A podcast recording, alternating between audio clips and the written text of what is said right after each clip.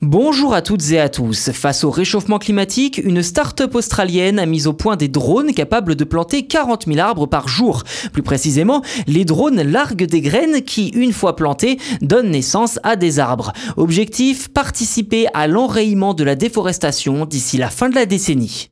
Souvenez-vous, lors de la COP26 en novembre dernier, plus de 180 pays se sont engagés à combattre la déforestation avec un budget de 16,5 milliards d'euros mis sur la table.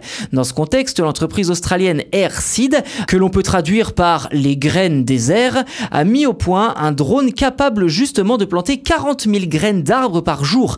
Concrètement, la machine effectue un premier vol au-dessus de la zone définie où une intelligence artificielle détermine avec précision les endroits où planter les futurs arbres. À noter que le système est complètement autonome, où le drone peut expulser jusqu'à 2 graines par seconde. D'après le PDG d'Airseed, Andrew Walker, cette technique serait 25 fois plus rapide et 80% moins chère que les méthodes traditionnelles avec une pousse d'arbre, une pelle et une truelle. Pour que chaque arbre puisse grandir pleinement, les graines sont enveloppées dans du biochar, une poudre de charbon obtenue grâce à la dégradation des déchets agricoles et qui est capable de séquestrer du carbone.